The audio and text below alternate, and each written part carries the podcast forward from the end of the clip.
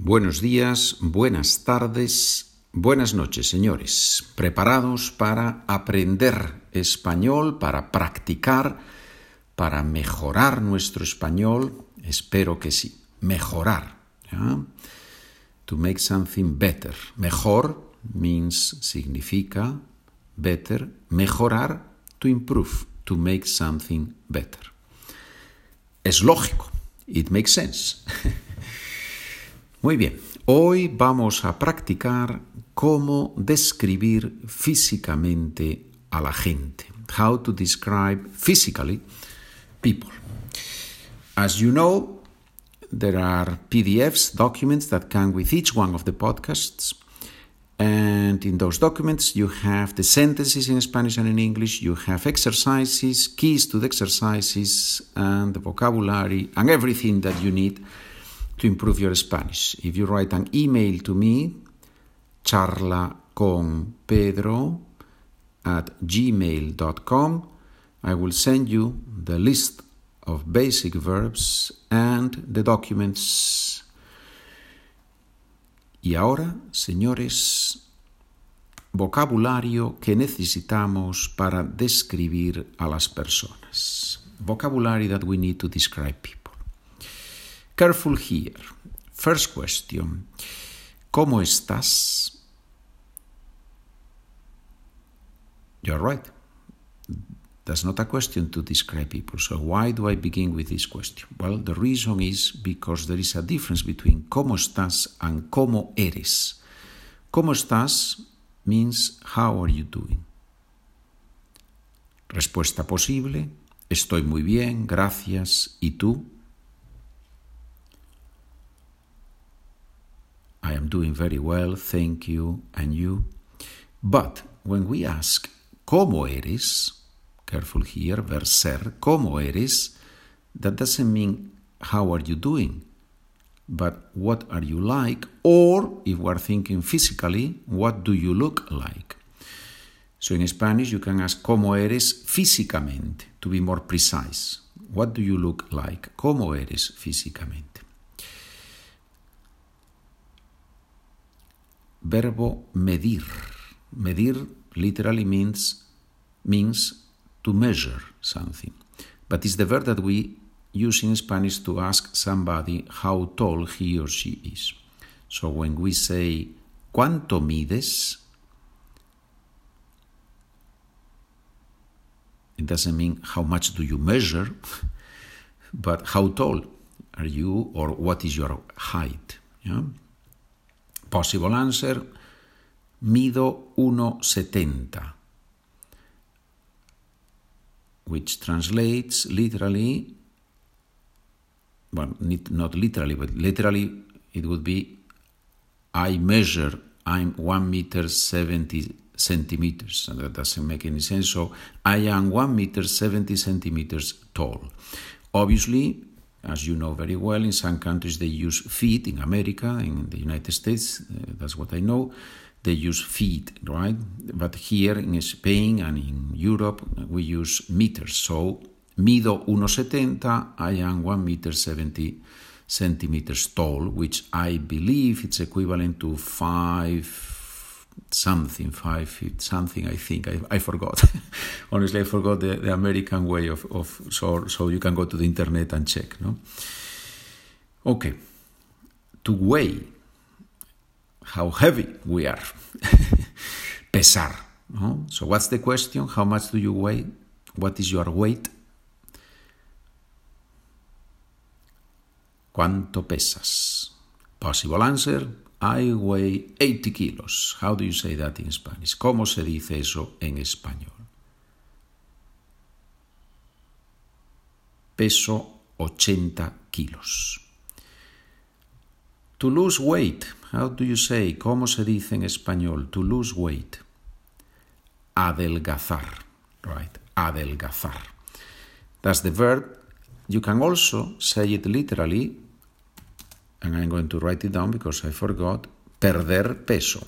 Perder peso works also to lose weight, adelga weight, adelgazar o perder peso. Pregunta importante.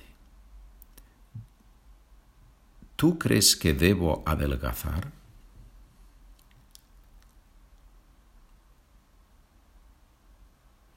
Do you think that I should lose weight? it's a difficult question if somebody asks us, right? And if it's a lady, mamma mia, you have to be very careful, right? So, possible answer. No, hombre, estás muy bien así. no, hombre, estás muy bien así. Which translates, que significa, no, my friend, you look great the way you are, right? Estás muy bien así. No, hombre, this hombre, we use it a lot in Spain. It doesn't matter if it's a woman or a man, it doesn't matter. If I see my sister on the street, I say, hombre, ¿qué haces aquí? What are you doing here? And it's my sister, but I still use hombre. Hombre has this double possibility in Spanish, just man or person, right? So in this context, obviously, it means person. So, no, hombre, estás muy bien así. Translates, no, my friend, you look great the way you are. Muy bien. By the way, um, somebody just wrote to me today and said that he, that she, it's a lady, in this case it's important, the pronoun is important, that she was um, spreading the word about the podcast, that she shared it with, a with family and with friends, and uh, she asked what else I can do, and I said, well, thank you very much for doing that. And she also bought the, the documents. That's also a way of contributing because financially, right, it would be great if, if I receive some support. So if you don't want to buy the PDFs for whatever reason, you can obviously you can make a small contribution you just have to go to paypal.com paypal is a very secure way of transferring money and there if you give my email charlaconpedro at gmail.com and my name pedro fernandez. You can transfer one two three euros dollars and that's all okay? It's a small contribution and that will help me to keep offering these podcasts for free. Thank you. Muchas gracias. To gain weight how do we say to put on weight? Engordar. That's right engordar. Gordo means fat and it's true in the politically correct era we don't use gordo right we use obeso obese, right? Obeso, but gordo in a familiar context. I can tell my brother, "Oh, pareces un poco gordo. You look a little bit fat." Yeah, I can say that, of course, and I do it. I say it every time I see him. It is easier to put on weight than to lose weight. How do we say that in Spanish?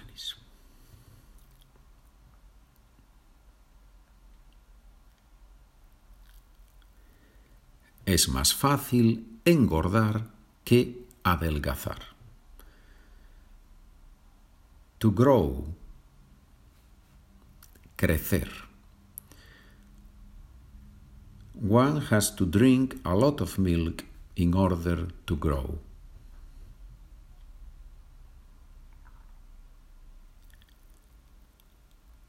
Hay que tomar mucha leche para crecer hay que tomar. One has to drink. Remember this impersonal hay que. Yeah? One has to do something. Another verb that we need to describe people, to look or to look like, parecer. Careful with this word in Spanish. Let's do sentences and you will see the difference here. First sentence, primera frase. Su padre parece muy joven.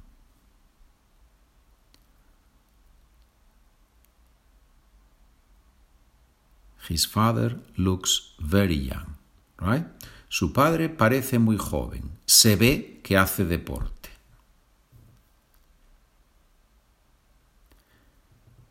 His father looks very young. One can see he does sports, right? Again, this impersonal se. Se ve que hace deporte. One can, one can see that he does sports, right? But verb parecer. So his father looks very young. Su padre parece muy joven. Su padre parece un mafioso ruso.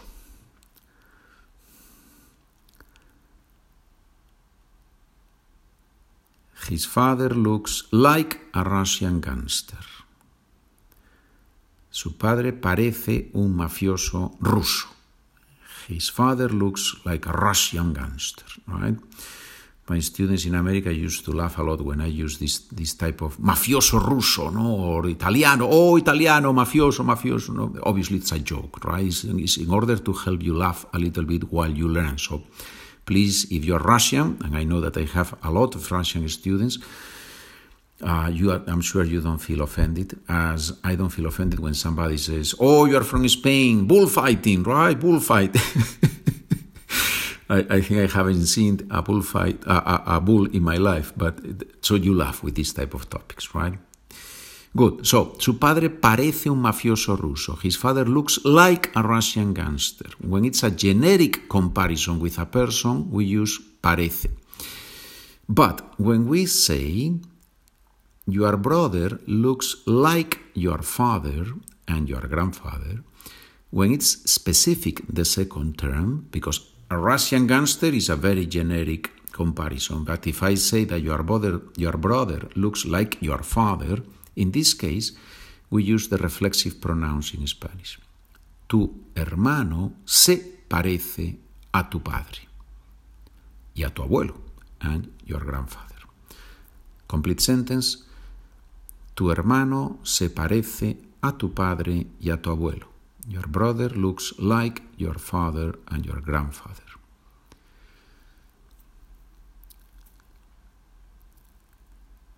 Another verb that we need to describe people to wear, to have something on, right? To wear. Do you know if Maria wears glasses?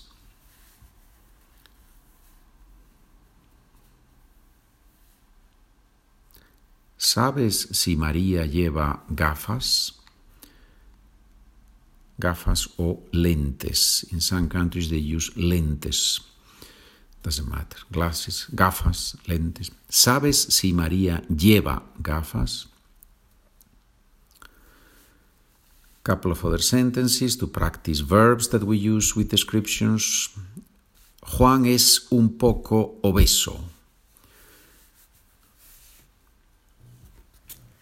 Juan is a little bit overweight, right? Es un poco obeso. If it's a negative adjective, or what some people consider negative, we soften it with un poco, right? Marta es un poco delgada. Martha or Marta is a little bit thin. And it almost means she's a little bit too thin because we soften, we, we, so in the mind of the speaker is she's too thin.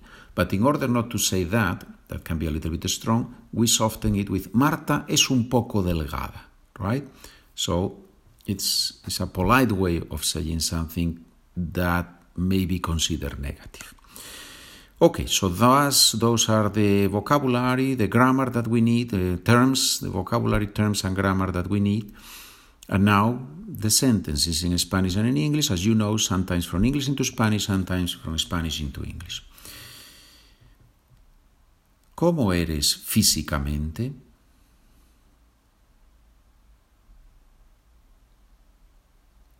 What do you look like?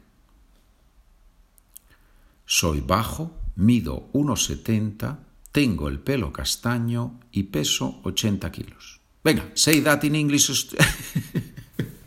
no, no, no, it's too much information, right? So let's do one by one. Soy bajo.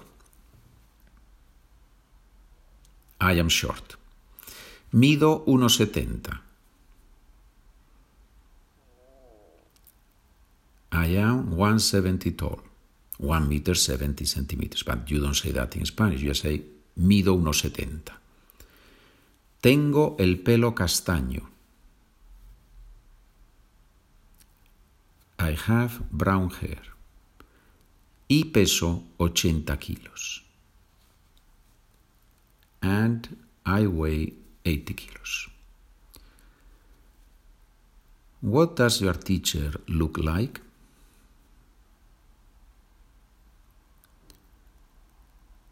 ¿Cómo es tu profesora físicamente? She is tall, elegant, and very pretty.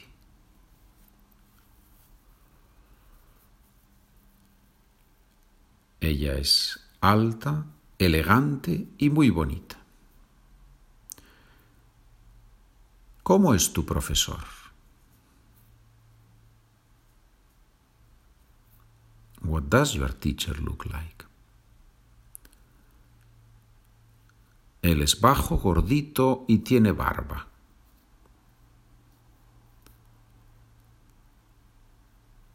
He is short, a bit fat, and he has a beard. Gordito, gordo, fat. Un poco gordo, a bit fat. Gordito, diminutive. In Spanish we have these diminutives in ito. Gordito is also a bit fat, right? So, él es bajo, gordito y tiene barba. If you don't like your teacher, you wouldn't say gordito, you say gordo o gordazo, no? That, that would be, es un gordazo, that is the augmentative, right? but you, you wouldn't say that in front of him, obviously, right? Only when he's not present. That man over there looks very old.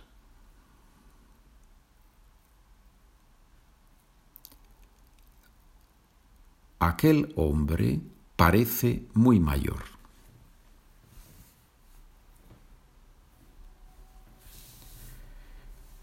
Estos chicos pelirrojos son muy fuertes.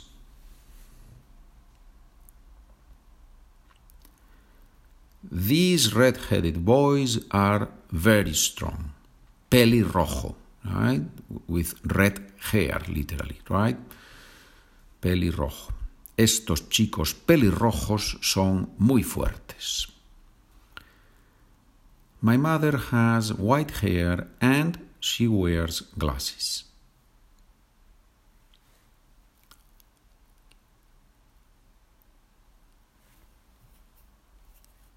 Mi madre tiene el pelo blanco y lleva gafas.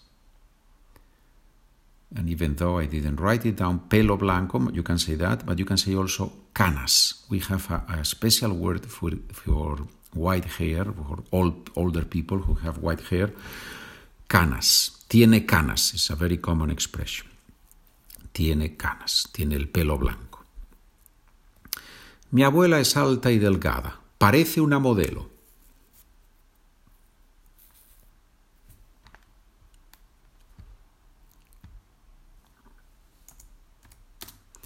My grandmother is tall and thin. She looks like a model. Parece una modelo. Generic comparison. Parece. If it were specific, se parece a. But it's generic, parece una modelo. Su novia es baja y tiene el pelo moreno y largo.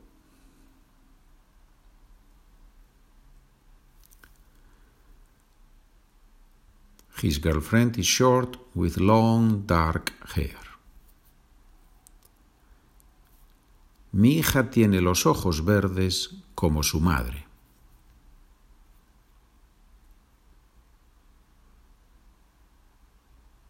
My daughter has green eyes like her mother. It would be interesting if you write to me and you say that you prefer sentences from Spanish into English or from English into Spanish. I would like to know if most of the students prefer to translate from English into Spanish, from Spanish into English, or both ways as I usually do. So if you have a minute, just write me an email, please, and let me know what you think. Better from Spanish into English or from English into Spanish. The girl on the corner is very blonde.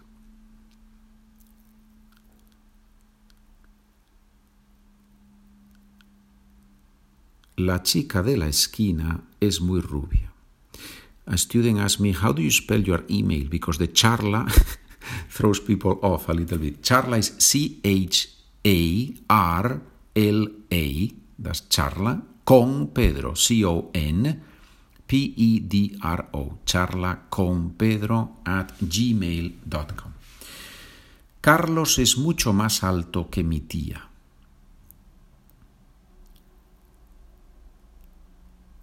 Carlos is much taller than my aunt. How much do you weigh? ¿Cuánto pesas? Peso 80 kilos, pero voy a adelgazar. Mm. We have heard that before. Peso 80 kilos, pero voy a adelgazar. I weigh 80 kilos, but I am going to lose weight. Yeah, yeah. Key question How are you going to lose weight?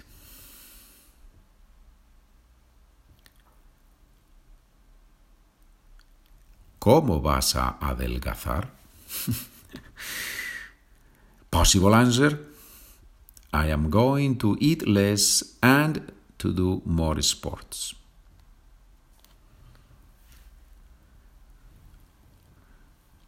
Voy a comer menos y hacer más deporte. Good. Muy bien. Teresa parece muy delgada. ¿Está enferma?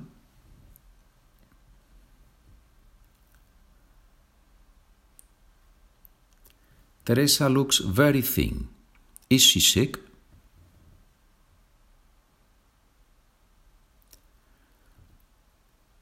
How tall is this boy now?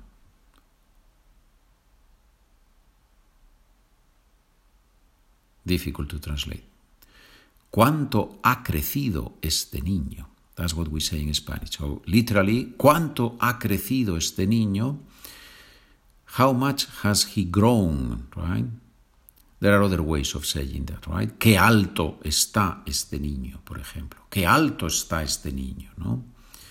¿Cuánto ha crecido este niño? Maria looks taller, but it is not so.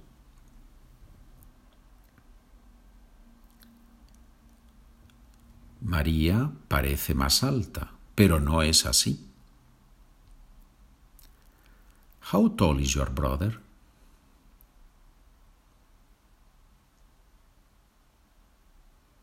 ¿Cuánto mide tu hermano? No lo sé, creo que 1,85.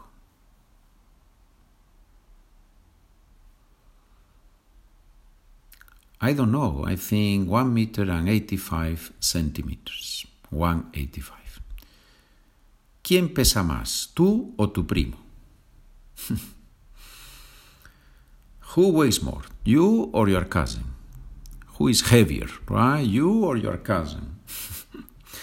My cousin weighs much more, for sure, right? He's heavier by much, for sure.